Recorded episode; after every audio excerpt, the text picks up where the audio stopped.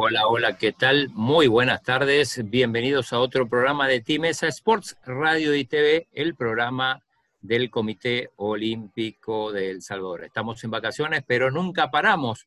Hoy, miércoles 5 de agosto, Evita, ¿cómo te va? ¿Cómo Gracias. llevas las mini vacaciones? Mini vacaciones, pero aquí, como tú dices, nunca paramos, contentas de estar en una edición más de nuestro programa Tinesa Sport Radio y TV y cada vez eh, conociendo más de los diferentes deportes y de los diferentes actores del deporte de nuestro país. Y también eh, el agradecimiento a nuestros aliados incondicionales del Comité Olímpico de El Salvador, como es el Café de Don Pedro, CISA, la aseguradora del Tinesa, Aves, Laboratorios Suizos y Farmacia San Nicolás. ¿Qué tal de ombligo de semana, Aldito? Todo bien, gracias, Evita. ¿Usted cómo está? ¿Qué tal de vacaciones? Bien, bien. Mini vacaciones, porque nunca paramos. Chino, ¿cómo estás? Chino sí tiene vacaciones porque no ha tenido dos de sus tres programas diarios que se manejan. Acuer acu acuérdese que Claudio es alta presidencia, es diferente. mini vacaciones también, porque estamos acá y nos gusta hacer este programa, aprendemos mucho, bueno, y hoy vamos a aprender de otro deporte de que yo me considero, bueno, que conozco poco.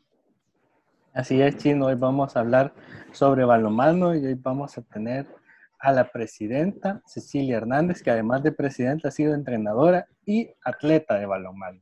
Hola Ceci, ¿qué tal?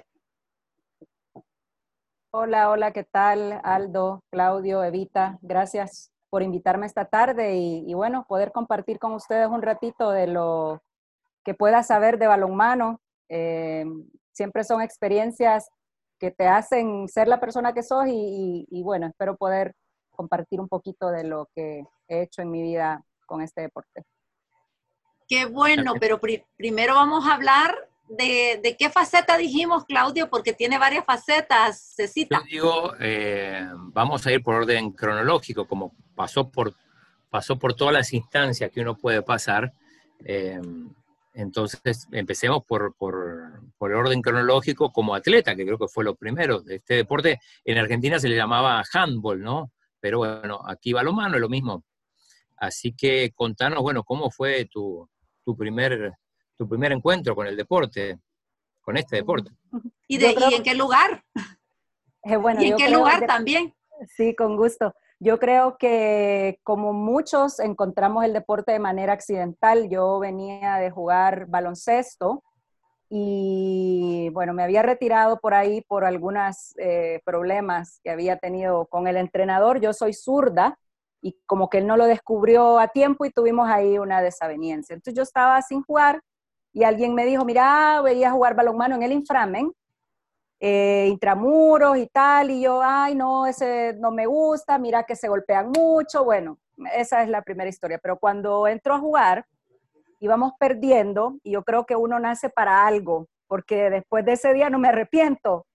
Eh, metí cuatro goles y yo creo que fue la suerte, no tanto de la habilidad en ese momento, sino que era zurda, y no sabían de qué lado iba a lanzar. Entonces tuve la oportunidad de meter golitos y dije yo, bueno, esto me gusta y, y ahí seguí. Así que esos fueron mis inicios en el inframen.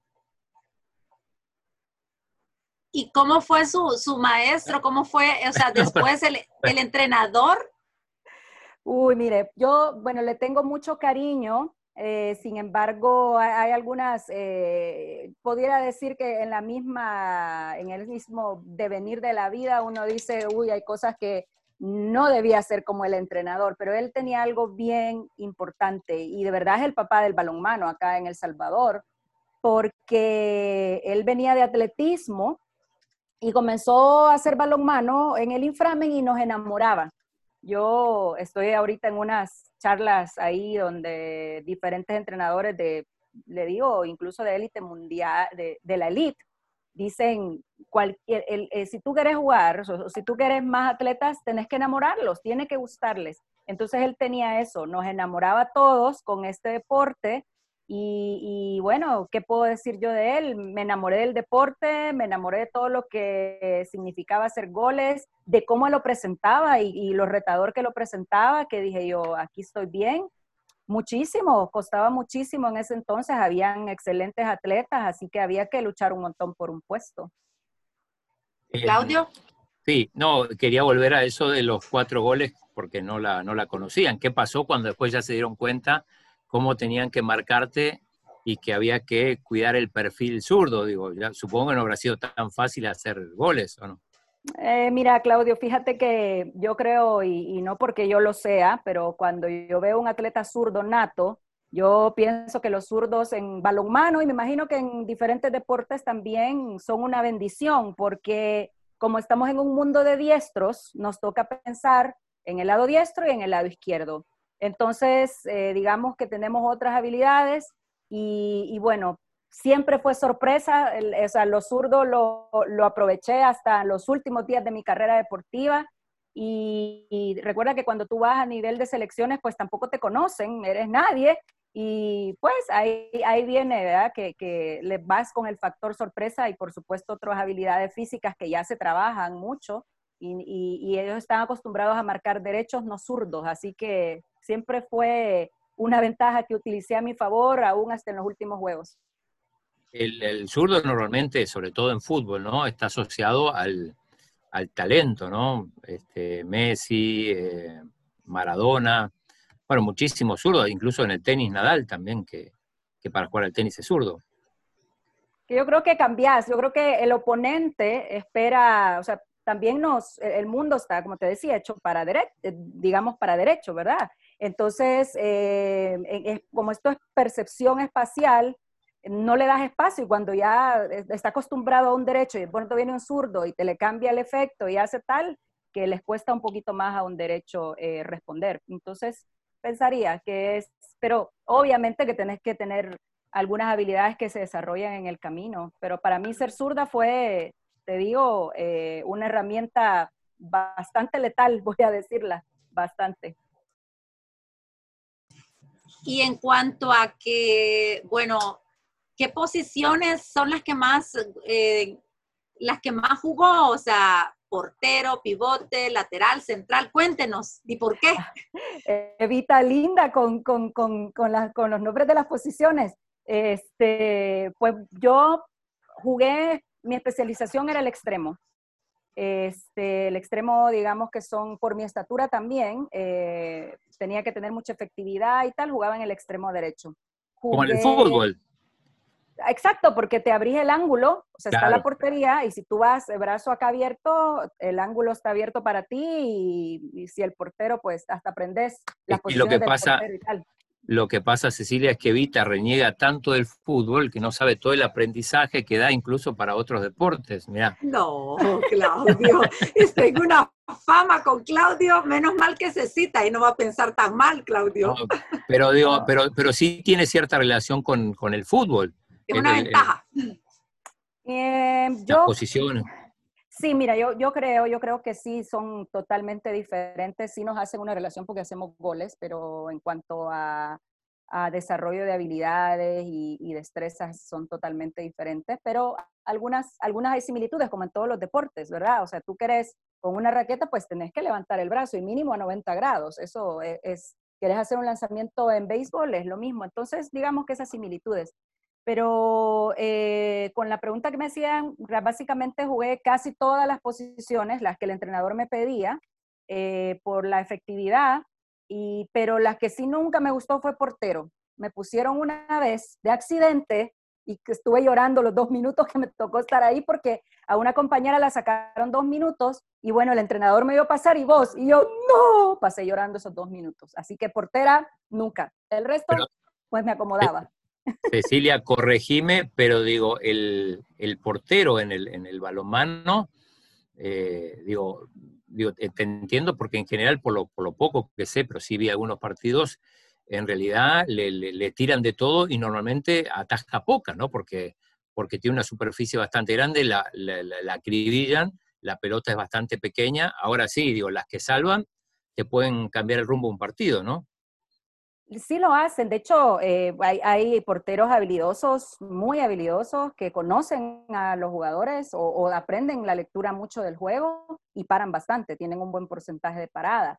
pero sí es de mucha reacción. Y, la diferencia, por ejemplo, con el fútbol, curiosamente fui portera de fútbol, porque también hice otros deportes. Y pensaba que ser portera de fútbol era facilísimo, porque podía, eh, podía adelantarme a la pelota, era una kamikaze y yo me tiraba a, los pies de las jugadoras y les quitaba el balón, por supuesto en mi área, ¿verdad? Pero en balonmano no podés hacer eso. En balonmano tenés que esperar el tiro y, bueno, imagínate, te agarran a seis metros de distancia con un brazo potente. Eh, en realidad eh, es, bien retadora esa posición. Normalmente digo de 10 tiros, mínimo 8 terminan en gol, ¿no? Digo, ¿Es ese porcentaje? O... Depende del portero Mira, hay, porteros muy buenos que te pueden atajar el 50%. Un portero que ataja el 60% ya tú lo puedes considerar un, buen portero, porque colabora en todo el proceso con la defensa. ¿Cuántas veces tú pudiste recuperar el balón? En el 2008 y en el 2008 usted fue la mejor jugadora del, de unas, del Festival Olímpico Salvadoreño. Eso lo, lo, lo, hacía por medio del Comité Olímpico. Si recuerda alguna vivencia. Evita, fíjese que con cariño yo siempre guardo esa, ese premio porque fue una, fue una chumpa, fue un suéter que nos dieron de premio. Y sí, lo guardo con mucho cariño porque en ese tiempo pues yo estaba, digamos, con mucha madurez deportiva, ya tenía varios añitos jugando y pues eh, logré ese premio y, fue, un, fue, dos, fue dos años bien buenos para mí, donde dentro de mi, carrera profesional pude dedicarme a entrenar bastante. Y este, bueno, 2006 gané la espiga dorada, seguí jugando 2007-2008 y cuando me dieron este premio del Comité Olímpico, realmente para mí fue como eh, un empuje para seguir en, en, en balonmano y en esta carrera deportiva. Pero sí, lo recuerdo con mucho cariño y todavía la tengo ahí mi, mi, suéter. Es que solo se le daba a una atleta femenina y a un masculino del, del deporte, y en este caso fue usted femenino de, de balonmano. Así es. Eh, ¿Y, y cómo, cómo, cómo, fue que pasaste o en qué momento dijiste, bueno, ya no estoy más para, para jugar, eh, voy a dirigir? Ah. Perdón, Evita. No, ¿Está bien? Ah, ok, ok. Sí. Bueno, este, yo creo que este es un, un, tema mm, eh, que todos tenemos ese conflicto interno, voy a decirlo. Yo fui entrenadora desde, desde jovencita, daba algunas clases. A mí e, encontré en la enseñanza una, una forma de transmitir lo que yo sabía. Entonces, eh, sí, tú pude, pude llevar ambas cosas porque yo comencé a entrenar creo que desde los 17 años y pues era mi pasión, me gustaba, así es que eh, sí fui atleta y era entrenadora a la vez. Entonces, la única es que yo siempre fui entrenadora de formación, vamos a hablar que trabajé en instituciones educativas, en diferentes colegios, y bueno, tuve diferentes equipos, tanto femeninos como masculinos, y en su momento también en la primera categoría lograba llevar equipos y, y, bueno, tener resultados ahí. Entonces fui llevando ambas cosas. Iba siendo eh, tanto entrenadora como, como, atleta. Pude, hacerlo. Nunca me divorcié totalmente. Creo que sí hasta el 2010, mis últimos Juegos eh, Centroamericanos y del Caribe, ahí me retiré. Em, después fui mami y, y, bueno, hice algunos juegos con selección en 2013. Pero entonces en ese interim del 2010 hasta el 2015, creo, sí me dediqué cinco años solo a ser entrenadora. Y, es, y esa parte de, de, fundar el equipo Fénix y luego el Olimpia, ¿cómo, ¿cómo se funda un equipo y cómo, cómo se trabaja esa parte? Bueno, este, yo creo que aquí una, me voy a ir para atrás porque para un deporte que nadie conoce se necesitan locos enamorados de algo. El profesor Hernández seguramente lo era, por eso introdujo el balonmano y ganó adeptos.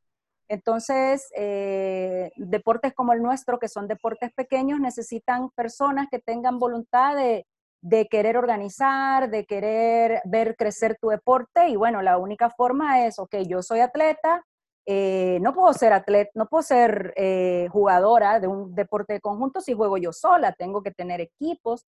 Entonces, eh, el equipo Fénix fue de los primeros en el inframen, cuando yo todavía era, era estudiante de la secundaria. Eh, después jugué en diferentes equipos eh, y, el, equipo de Olimpia tiene una historia bien bonita porque, bueno, esa foto de hecho que está ahí era cuando yo era entrenadora de la escuela americana, que había entrenado varones por mucho tiempo y luego, pues yo decía, yo soy niña, yo juego balonmano, yo veo otras niñas jugando, ¿cómo es posible que, que no tenga niñas? Entonces comenzamos a enamorar un grupo, eh, se comenzaron a involucrar y, bueno, entrené creo que niñas por fácil ocho años. Entonces, eh, ese fue uno de mis mejores equipos por, la constancia de las niñas y, todo esto. Así es que, este, pues básicamente, ¿cómo le puedo decir? Em, de ahí, de la escuela americana, mantuvimos ese equipo tanto en categorías juveniles, luego en la primera categoría, algunas se graduaban, otras regresaban como exalumnas, entonces decidimos eh, fundar Olimpia. Y ahí sí eh, jugué unos años, me retiré en ese equipo con exalumnas. Y, y creo que hay una cosa importante, Viti, con esto cierro la formación de los equipos. Eh, tenemos valores similares. Para poder estar juntas y poder crecer, tenemos que tener ideales y valores similares. Entonces, los equipos tienen esas características, así que sí, eh, este equipo sigue estando en primera categoría, pero sus inicios vienen desde la escuela americana. Claudio. Interesante, interesante, bueno, cómo, cómo va evolucionando ¿no? la, la, carrera de alguien, bueno, que llega, que, que, empieza como atleta, bueno, que hay una transición, ¿no? A, a entrenadora y, cómo llega la, otra parte, ¿no? La parte dirigencial. ¿Cómo llega? La elección, la elección de ser presidenta y tomar la decisión de aceptar ese reto. Como lo decía, pienso que el balonmano es un deporte, miren, como, como todo, ¿verdad? Yo soy enamorada de mi deporte, creo que me ha dado muchísimas cosas pero también he sido una mujer que he tratado de darle también a mi deporte y, una de las formas es, bueno, en qué rol en este momento me necesita. Eh, pues nosotros veníamos, eh, y esa es la respuesta que yo le puedo dar, veníamos de una junta directiva que ya tenía tres periodos y entonces había, era necesario hacer un cambio, nos organizamos con todos, ¿verdad? Atletas, eh, entrenadores, y pues logramos conformar una junta directiva en que dijimos estamos de acuerdo, me dieron un voto de confianza y así fue como llegué y, acepté el reto justo por eso, porque eh, yo pienso que si tú quieres ver algo diferente, también tienes que involucrarte, o sea, no puedes ver algo diferente sin involucrarte. Eh, yo soy alta crítica de, de muchas organizaciones, pero bueno, creo que la prudencia es importante también. Es, ok, yo voy a criticarla, pero la voy a criticar para que crezcamos. Y en el caso de mi deporte, que es un deporte pequeño, realmente entendí que el reto ya no era como entrenadora. Yo he dado mucho en su momento como atleta y lo disfruté, también como entrenadora. Créame que son historias de vida porque muchos de mis atletas han sido compañeros, los sigo viendo y, hemos crecido junto al deporte pero ya también era un momento de darle una dirección diferente al balonmano y es como me decido, ¿verdad? Por ese mismo eh, necesidad de, decir, cambiemos el rumbo a esto, eh, el deporte necesita otro rumbo y, asumo el reto. Así fue como, como llegué. Y, Cecilia, eh, ¿cuánto ayuda el hecho de haber pasado, como, como contabas, de ser atleta y de ser entrenadora? Digo, otros presidentes de otras federaciones eh, tiene experiencia en otras actividades, en, gestionar otro tipo de grupos, pero quizá no, eh, no tanto el conocimiento y vivir el deporte de diferentes instancias. Entonces, ¿cómo te ha servido eso? Pues mira, me ha servido eh, evidentemente muchísimo porque vengo de, de, procesos en los que pues he conocido altas y bajas, aciertos y desaciertos, y uno trata de, bueno, decir, bueno, esto no estuvo correcto, pues voy a tratar de cambiarlo. Pero no se trata solamente de decir qué fue lo que hizo el anterior, es, ok, ¿cómo podemos hacerlo crecer? Y hay necesidades que uno las va viviendo en el camino. Yo eh, entiendo, por ejemplo, y, y, lo decimos, lo digo muy, muy, muy con propiedad, que bueno, somos un deporte pequeño, pero queremos ser grandes. ¿Es un deporte con mucha, muchísimo espacio de crecer? Claro que sí. Entonces, ¿cómo lo hacemos crecer? Así es que este, creo que eso me da las herramientas para poder entender a las personas que están pues en este momento en la federación y, decir, eh, no necesariamente decir lo que yo viví, no, lo va a vivir esta, esta generación, eso es como con los hijos, ¿verdad? Eh, pero sí poder eh, darle un rostro diferente y, y, no olvidarse de una cosa, las organizaciones deportivas nos debemos a los atletas. No hay ninguna otra, eh, no hay ningún otro objetivo atrás macro que no sea el desarrollo de los atletas y el bienestar de los atletas. Entonces desde ahí creo que tú no te pierdes y como yo lo viví, creo que tengo más herramientas para, poder planificar y, organizarnos. Una gran ventaja. Eh, contanos esta foto. ¿La puedes ver? Sí, claro, la estoy viendo, eh, disculpa. Sí, eh, sí. perdón, perdón, perdón. Bueno, eh, mira, yo soy una mujer de retos, creo que los asumí desde pequeña y, creo que también soy altamente soñadora y los sueños te llevan a diferentes cosas. Y no voy a decir accidentalmente porque creo que la vida te va poniendo donde tú trabajas también para eso. Eh, acá estoy en una foto con diferentes presidentes de la región eh, sur Centroamérica de balonmano. Esto fue el año pasado eh, en Suecia, en el Congreso Internacional. Y bueno, tengo el honor de presidir la Comisión de Desarrollo de la Confederación Sur Centro de Balonmano. Entonces, pues curiosamente en el Ejecutivo soy la única mujer y, bueno, mm, con, mucho entusiasmo tomé esta, este reto también y que creo que le trae mucho beneficio a nuestro deporte también y proyección al Salvador. ¿Qué incluye, perdón, eh, la, región subcentro? ¿Qué sería? ¿Qué, ¿Qué, abarcaría? Es todo Argentina, la Confederación Argentina de Handball, que tú dijiste que ya se le dice handball, ¿es cierto? Handball, sí. sí, es cierto. Eh, ahora hasta Brasil, Colombia y todos los países de Centroamérica. Somos 19 países más las Guyanas, que están del lado de Venezuela. Claro, claro, sí, sí. exacto. Así que, dígame. Y también la vivencia de la, la Confederación Centroamericana. Han estado trabajando, ¿verdad? Sí. Cuéntenos esa, esa parte de esa parte dirigencial bueno, como te digo, las cosas te llegan y, decís tú, tenés que asumirlas en pro de, tu deporte, ¿verdad? Y la proyección y hacia donde tú lo miras. Yo veía recientemente una, ponencia que me encantó y es que, ok, tú querés eh, ser mejor, también juntate con gente que te enseñe, de la que tú puedas aprender. Nosotros tenemos referentes grandes acá, eh, a Sudamérica tenemos campeones del mundo, entonces, eh, tenemos que estar por ahí cerquita si en algún momento también queremos ser eh, o ir alcanzando retos. No es fácil. España decía recientemente que pasaron 40 años para ellos lograr ser plata a nivel mundial. Entonces, pero debemos de dar los pasos. Ahora con Centroamérica, como lo dice Vita, los Juegos Centroamericanos 2021 están eh, programados para El Salvador. Entonces, literalmente llego a la presidencia en 2017 se hacen en Nicaragua los Juegos Últimos Centroamericanos y bueno, en el 2018 me toca asumir eh, eh, la presidencia de esta confederación también, de la Confederación Centroamericana, para poder dar paso a, los, a, los, a toda la parte organizativa, apoyo de los Juegos Centroamericanos y, asegurar la permanencia del balonmano. Cecilia, eh, bueno, decías, hablabas de una, una medalla de plata en, España, bueno, supongo que en, femenino, ¿no? Eh, ¿Quién es la referencia, bueno, tanto en masculino o, como en femenino? Eh, ¿Sigue siendo Francia? ¿Hay, otras, ¿Hay otros países que están, están progresando? ¿Cómo está el panorama en estos momentos?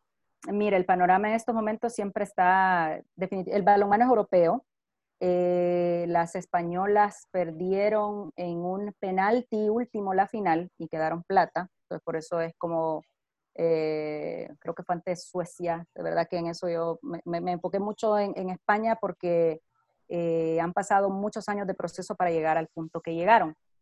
Y bueno, la, hermandad que tenemos mucho con, con España por ser de habla española América. Pero sí, Francia es referente. ¿Verdad? Eh, lo sigue siendo Holanda, lo sigue siendo Italia, entonces son, son, son los países fuertes del, balonmano a nivel mundial. como América nos hemos logrado colar con Brasil, que sí fue campeón del mundo hace dos ediciones, en femenino, en femenino. Y en masculino, en el 2013, pues, sí. Exactamente, exactamente. Entonces, eh, eso es el panorama mundial, digamos, de, del balonmano. Y hablando de, nuestro, ya hablando de nuestro país, ¿cómo ha ido la evolución del balonmano? Pues mira, hemos tenido que trabajar en diferentes aspectos. Eh, definitivamente el organizativo es el primero, el administrativo. Heredamos una federación bastante complicada, es lo que puedo yo decir en ese sentido. Había que ordenarla y tal administrativamente. Gracias a Dios lo hemos logrado a este punto. Mucha sanidad financiera, mucha proyección, imagen de la federación y posicionar.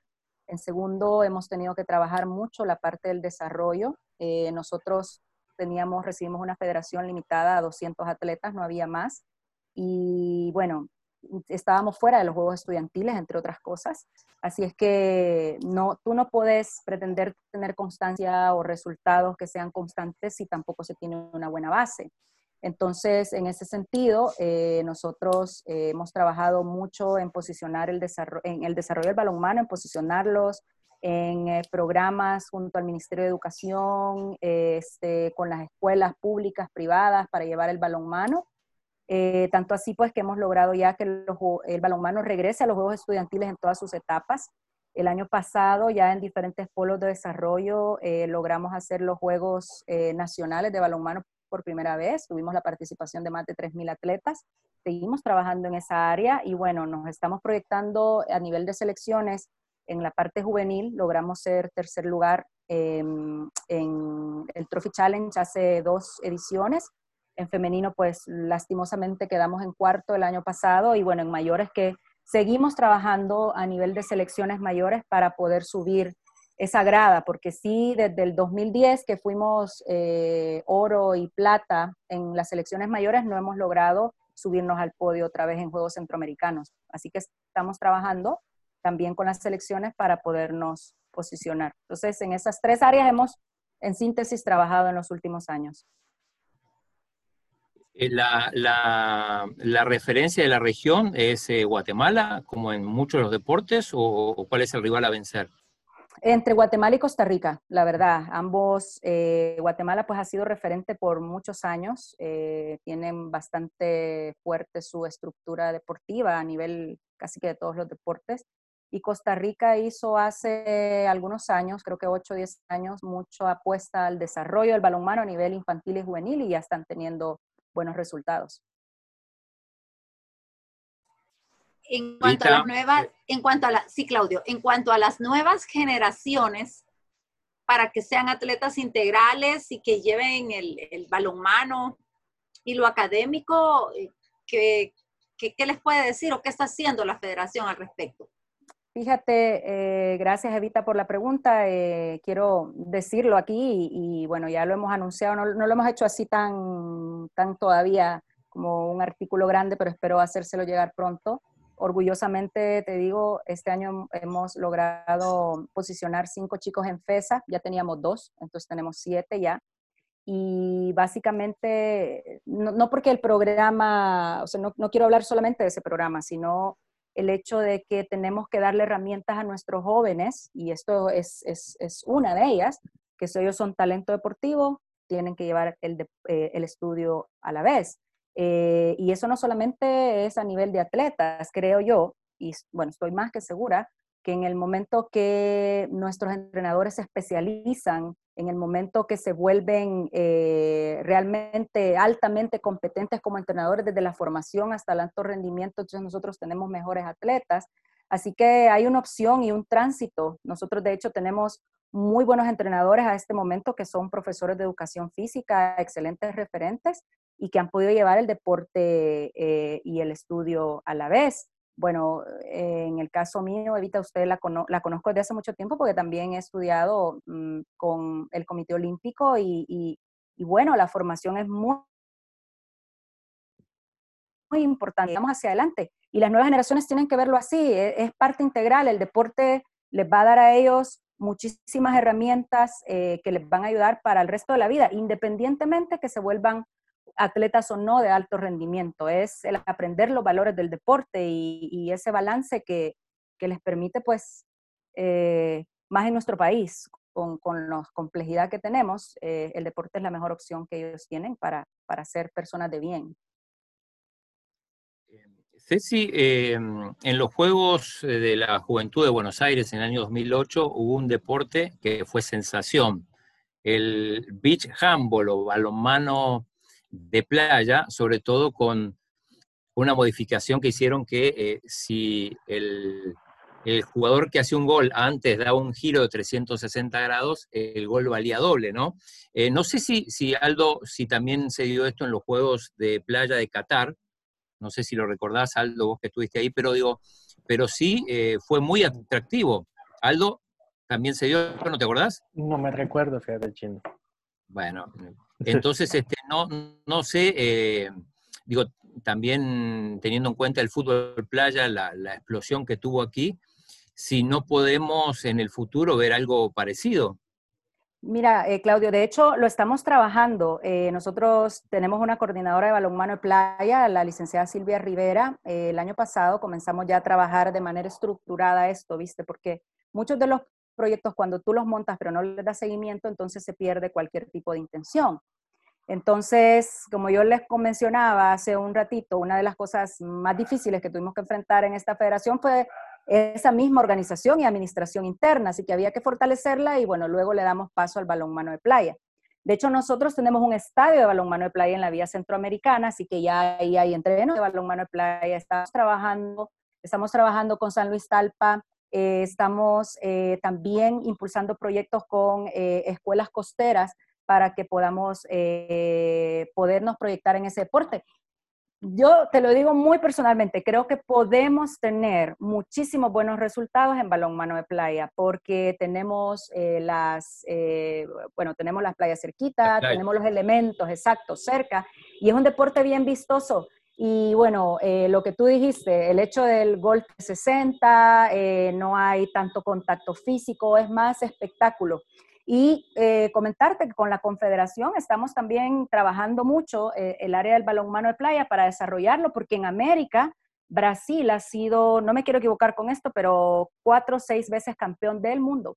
Entonces por ahí le sigue Uruguay, así que el balonmano de playa, el ritmo lo pone América. Así que desde ese, punto de vista, nosotros creemos que tenemos una gran fortaleza y le estamos apostando. Lastimosamente hoy, que con esto que se vino del COVID, nosotros íbamos a tener un festival de playa junto al Instituto de los Deportes, que, porque les hemos pedido, o sea, se va a montar algo de playa, nosotros vamos para allá, pero sí estamos trabajando la parte de la formación para ir, porque es fácil, se adapta, así como el balonmano es sala, pero este eh, en especial es bastante prometedor el futuro que puede darnos.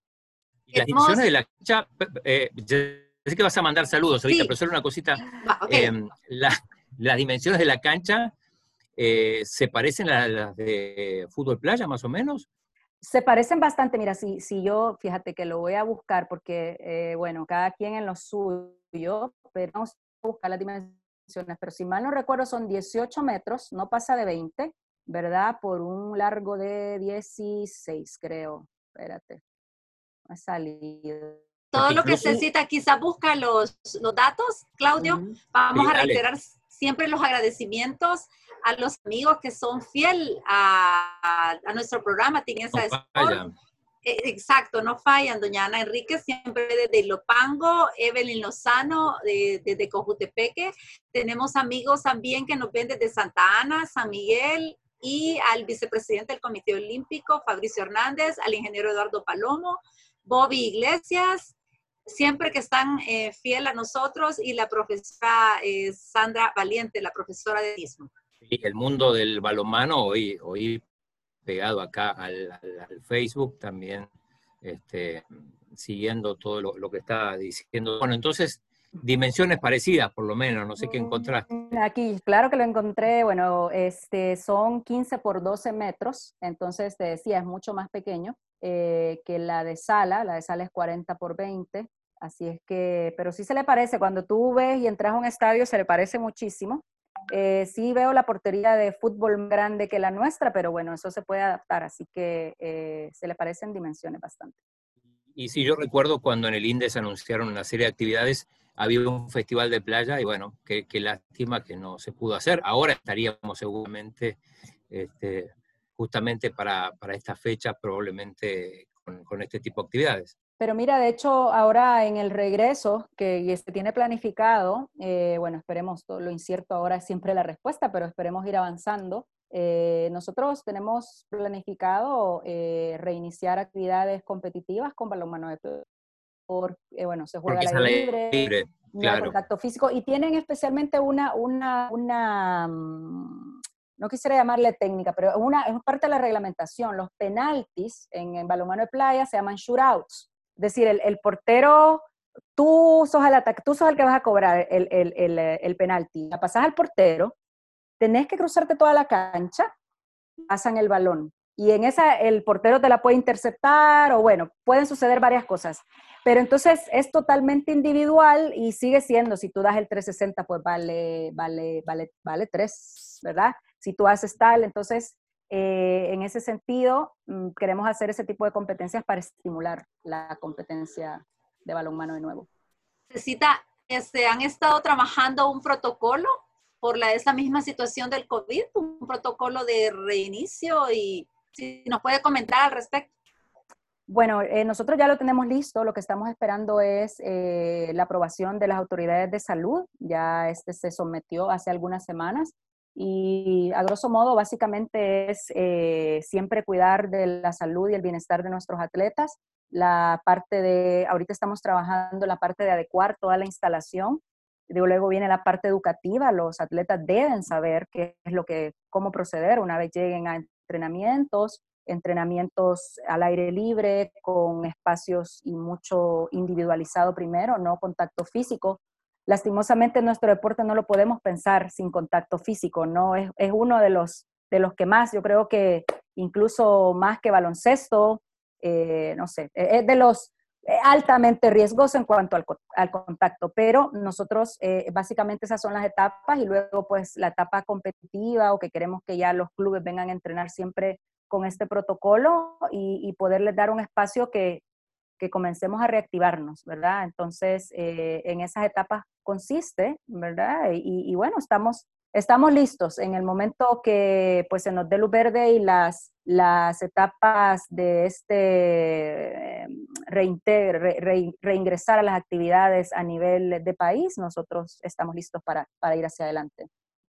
¿Qué quedó, qué quedó pendiente, Ceci? Eh, bueno, el Festival de Playa, yo creo que no, no, sé si se va a poder hacer este año, pero ¿qué otras actividades que a lo mejor se pueden hacer todavía este año o algunas que ya se van a tener que pasar para, para el siguiente? Pues nosotros estamos siendo con las nacionales un poquito cautos, sí, definitivamente toda la parte estudiantil pues se, se perdió, ya estamos a los últimos meses de terminar el año escolar para el sistema nacional a nivel de selección y por eso mismo pues son las primeras que regresan a actividad. Eh, nosotros nos quedamos a una semana de un centroamericano eh, juvenil y junior en masculino. Las selecciones ya estaban listas y, esperamos que este pudieran retomarlo ya sea al final de este año o en el primer trimestre del próximo año. Y también teníamos un repechaje para el Mundial de Egipto mayor masculino que se celebra en enero del 2021. Ese iba a ser en El Salvador en junio. De hecho, en este momento estamos todavía en la parte de eh, consideraciones con el Instituto Nacional de los Deportes para saber si lo vamos a lograr hacer o no, porque este se ha pasado para las primeras semanas de noviembre. En caso de no lograrse hacer en El Salvador, pues se va a buscar otra sede y, y bueno, ya se dispondrá de, ¿cómo les puedo decir?, de, la, conocer la parte sanitaria a ese tiempo y, bueno, la parte fronteriza, cómo vamos a estar para poder viajar o no a, este, a esta actividad. ¿Y quiénes jugarían ese? Ese es un repechaje clasificatorio para el Mundial de Egipto. Exacto. Estarían jugando Chile, eh, Chile, Paraguay, Colombia, eh, El Salvador, Costa Rica. Voy a dejar porque somos, porque estoy hablando del Salvador. Deberíamos ir primero. este, Costa Rica, Honduras y El Salvador. Somos seis. ¿Cuántas plazas hay en juego? Está difícil. Está muy difícil, yo voy a ser muy honesta, está muy difícil, pero creemos que esta es una experiencia mm, bastante grande para nosotros y una oportunidad que también ellos se ganaron, porque el año pasado tuvimos un centroamericano en el que ellos quedaron tercer lugar y por tanto pueden estar en esta competencia. Entonces esa es una. Y luego, bueno, si tú no te mides con grandes, tampoco nunca vas a avanzar. Y bueno, nuestro objetivo en ese sentido sería pues poder dominar la región y quién sabe por ahí sorprender y Colombia no está tan, tan lejos de nosotros, eh, poder, poder también dar la sorpresa. Tenemos que ir trabajando en los objetivos que se puedan lograr a mediano plazo primero. Y en caso de clasificar al Mundial, ¿sería la primera participación salvadoreña en un Mundial? La primera salvadoreña y la primera de Centroamérica, eso sería, o sea, te digo, a nivel de balonmano más que histórico y creo que pasaríamos un siglo celebrándolo. Sí, hay que aprovechar entonces la condición de, anfitrión, que a veces siempre tienes algunas pequeñas ventajas que, se pueden aprovechar. Ah, por las elecciones que nombras, realmente está difícil, hay solo una plaza, pero bueno. Uno nunca sabe, hay que trabajar, siempre hay que trabajar. Así es. Y hablando de trabajar, digamos, a nivel de niños eh, o así más pequeños, digamos, no, porque hablo del estudiantil, pero de niños más pequeños, ¿tienen alguna como proyección o, han trabajado algo sobre ello? Nosotros trabajamos el balonmano de la categoría 12, 12 o entre 8 y 12 años. De hecho, tenemos escuelas de balonmano orientadas a esas edades. Y eh, como yo le comentaba, a nivel estudiantil, pues estamos en tres categorías. El balonmano se juega en esta categoría mixta U10, U12, eh, U15 y U17. Así que esperemos que estamos eh, trabajando con, con, todas las fases sensibles que se puede. Nosotros le llamamos así y, y, me gusta pensar que son edades sensibles porque es cuando tenemos al niño estudiando y entrenando. Así que tenemos ahí chicos ávidos de aprender, no solamente en el aula, sino también en la cancha, así que podemos aprovechar esa etapa. Claudio. Em, ¿hay, hay, hay, gente eh, fuera del país, digo, que se puede aprovechar, hicieron algún tipo de, eh, de scout, digo, salvadoreños, así como en otros deportes pasa, no sé, consulto porque, porque porque a veces pasa en otros deportes, principalmente en el fútbol, baloncesto. Mira, enviados por un proyecto por El Salvador no tenemos. La verdad hay que ser eh, muy claros con lo que se tiene y lo que no, no tenemos. Pero sí algunos atletas que, bueno, enviaron y se, ellos por sus medios buscaron y, y, se encuentran en el extranjero. En este momento jugando tenemos a una, a una niña en Suecia que desde pequeña es de padres salvadoreños, que la tenemos ya observada, le damos seguimiento con los padres de familia para saber si también en algún momento puede venir para acá. Eh, hace algunos años, eh, bueno, el año pasado se fue una, atleta por unas condiciones muy particulares, pero esperamos que se logre reintegrar. De hecho, también eh, buscamos contactos también allá para que ella pudiera reintegrarse al balonmano. Pues va a depender, ojalá que siga activa y que pueda estar para El Salvador. Y Hemos tenido otros también que han tenido oportunidad de estar en Estados Unidos, luego se han movido a Europa, pero en este momento no te podría decir si están activos. Uno de ellos, que me gustaría mencionarlo, eh, Eduardo Portillo, él fue uno de los fundadores del balonmano y ahora está eh, como delegado técnico internacional en Estados Unidos, por Estados Unidos, este, eh, de la Confederación Norte y Caribe. Es que definitivamente balonistas fuera de nuestras fronteras también siendo exitosos. O sea que el trabajo de ustedes eh, no paró tampoco, ¿verdad? Porque estuvieron de forma virtual dándole seguimiento también a los atletas, Cecita.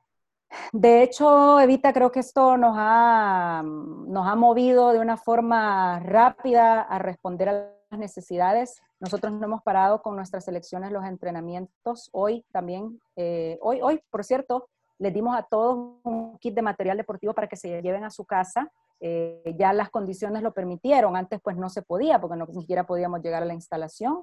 Eh, hemos trabajado con ellos, hemos trabajado capacitaciones, eh, ahorita los árbitros siguen, tenemos la escuela de arbitraje para seguir formando. Yo creo que lo que nos queda a las organizaciones deportivas es, aparte de esta transformación y adaptación que hemos tenido, pues prepararnos para el 2021 porque muy poco vamos a poder hacer en el 2020, pero eso no da excusa para decir no hago nada y bueno, a ver qué Dios me da en el 2021. No, no, al contrario, preparémonos, sigamos trabajando porque esperamos que las canchas ya estar listos. Imagínense que no hiciéramos nada y no supiéramos cómo regresar a las canchas, qué bueno, pero no, no en el caso nuestro, pues nos hemos mantenido activos. Eh, Capacitaciones de todo nivel. Exactamente, y bueno, nos faltan las internacionales, pero esas las vamos a traer pronto ahora eh, en el último trimestre del año. Las teníamos planificadas de forma presencial, no y, y, lo estamos haciendo. Por, e, ahorita, por ejemplo, tenemos un seleccionador nacional que está tomando eh, el profesor Ricardo Espinosa.